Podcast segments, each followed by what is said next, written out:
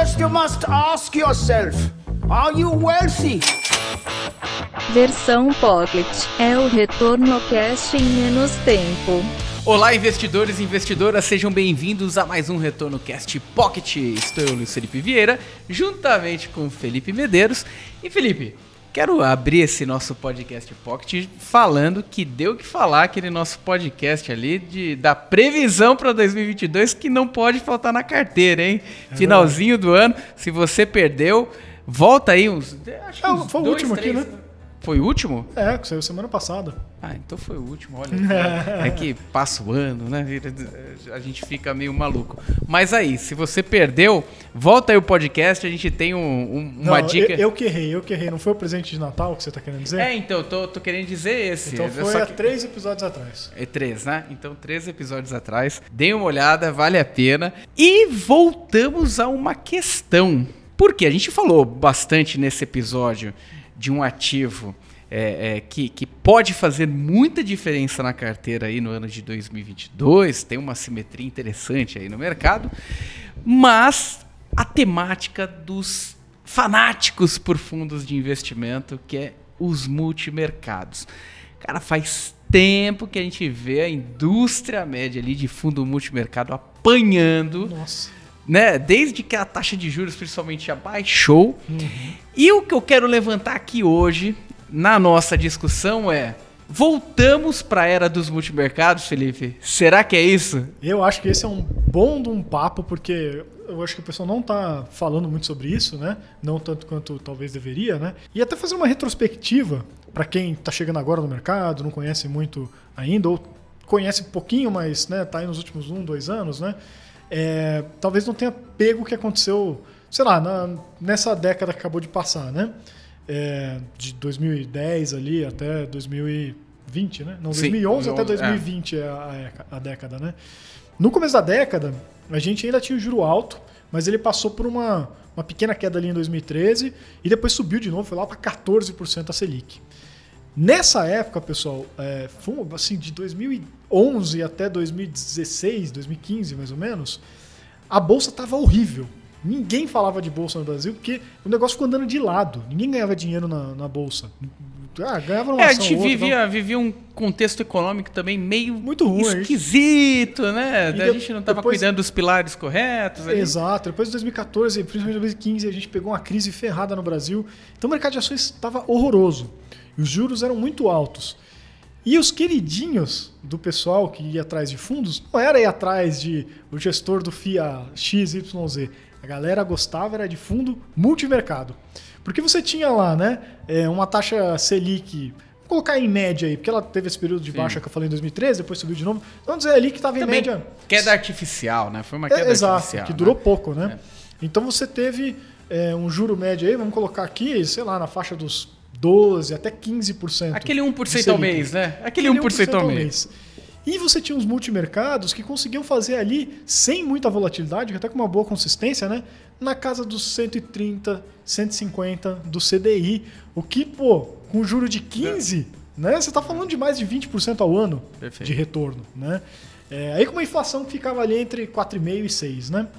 É, então os multimercados eram os queridinhos no começo da década passada, pelo menos na primeira metade da década passada.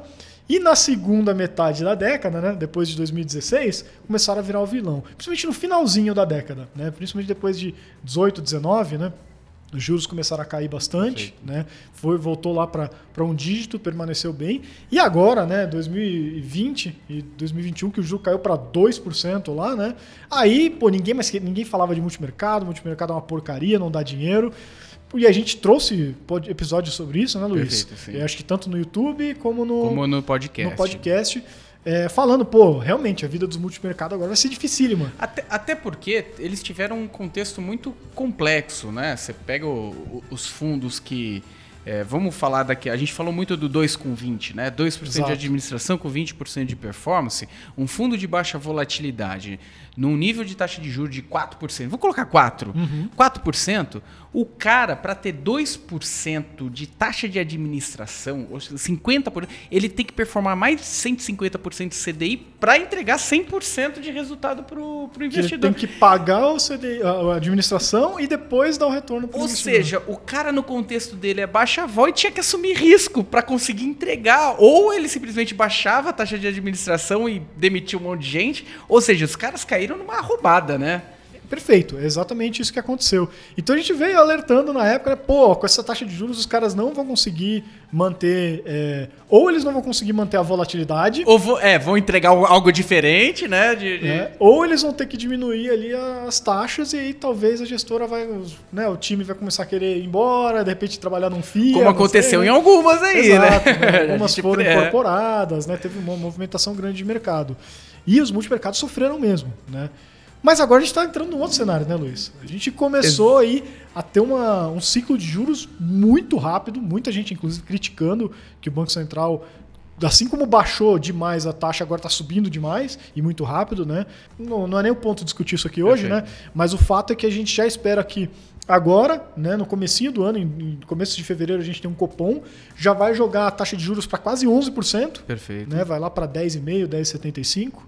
É, e aí a gente já está falando de um juros de dois dígitos de novo, que beneficia justamente quem, né? Os caras que eram os queridinhos do começo da década passada. né? Viraram os vilões, É porque aí. você vê realmente os fundos multimercados sofreram. Muito fundo de multimercado é, começando a, a atuar com um braço de equity, renda variável mais ativo para conseguir tirar esse alfa, esse resultado do, do mercado, né? E agora a gente volta a ter aquele contexto que os fundos multimercados aqui no Brasil sabem operar muito bem, que são os títulos públicos longos, títulos de inflação, né? É, e, e- e começa, a gente começa a perceber esse movimento e o otimismo dos gestores desses fundos multimercados, né? Em conseguir entregar resultado para o investidor, né, Felipe? Exatamente. Porque agora, para pagar aquele 2% de ADM, sem falar de performance, né?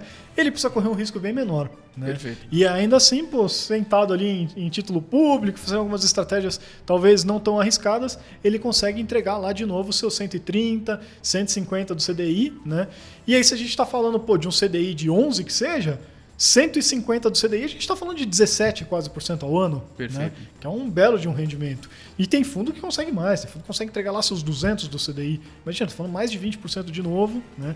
Isso se os juros ficarem 11, né? porque é, o Banco Central, ele, até a carta dele lá de, de, de- já, ele já escreveu né, a cartinha, porque quando o Banco Central não cumpre a- a- o teto da meta ali, né, de, de inflação, ele tem que mandar uma cartinha se justificando. Se justificar. É, ah, né? por que, que eu não bati? Então ele vai, ah, não, eu não bati, a culpa não é minha, a culpa é do mundo, né, e da política É. fiscal, como sempre, e falou, ó, não, tá, tá aberto aí, se a gente tiver que apertar mais ainda é, a É, política monetária, a gente vai apertar mais Deixou ainda. muito claro a, a intensidade desse arrojo. Se o que for necessário fazer para combater a inflação vai ser feito, né? É isso aí. Então deixou, deixou essa temática muito clara.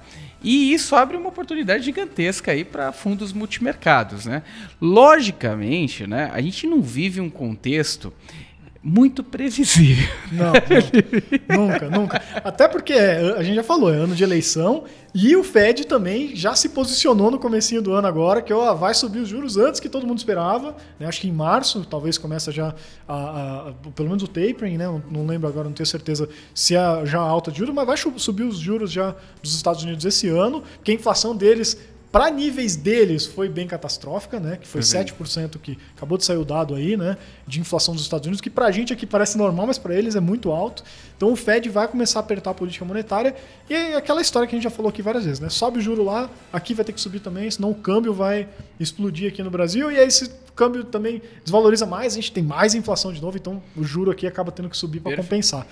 Então meio que, né, É, o que eu até ia falar, você guerreiro investidor que segurou seu multimercado na carteira com aquela expectativa, talvez tenha chegado sua hora aí de começar a ter os seus ganhos aí, né? Logicamente, o mercado ele é uma grande incerteza. Confesso que no meu portfólio, quando eu fiz a revisão, eu fiz uma, uma redução, mas muito por conta de, das assimetrias que a gente falou de, de alguns títulos, algumas situações específicas que que é, é, valiam muito a pena, né, de, de, de ajuste de portfólio, é, mas aqueles guerreiros do multimercado, né, que estão lá, pô, eu quero saber da minha cota diária aqui, Aham. esses aí pode ser que seja o seu momento de retomada, tá? Então falar, ah, agora é minha vez, né? Agora voltei pro jogo, né? É, é exatamente isso, cara. Eu, particularmente, eu sou mais. Eu não, não gosto tanto de movimentar tanto assim os percentuais da carteira. Eu gosto de ter ali uma descorrelação, né? Então, ah, eu tenho um multimercado para descorrelacionar, por mais que eles estivessem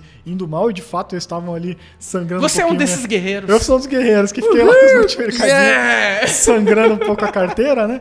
Mas era uma parte da carteira que estava ali. E é aquilo que a gente já falou também algumas vezes. É normal que você não vai Perfeito. ganhar em todas as pontas da sua carteira. O estranho é se todas as pontas da sua carteira estiverem ganhando, que daí quer dizer que você não está muito descorrelacionado, né? Exatamente. Vem Então- uma pandemia aí, você sofre, né? Tipo isso. Exatamente. Então eu acho que eu tenho algumas chances aí de, de repente, esse pessoal começar a se pagar aí, né? Pagar as taxas de administração aí que a gente. Mas um ponto interessante, gente, nos últimos tempos os fundos mudaram bastante, tá? Inclusive é verdade. gestora mus- mudaram suas equipes, novas gestoras entrando.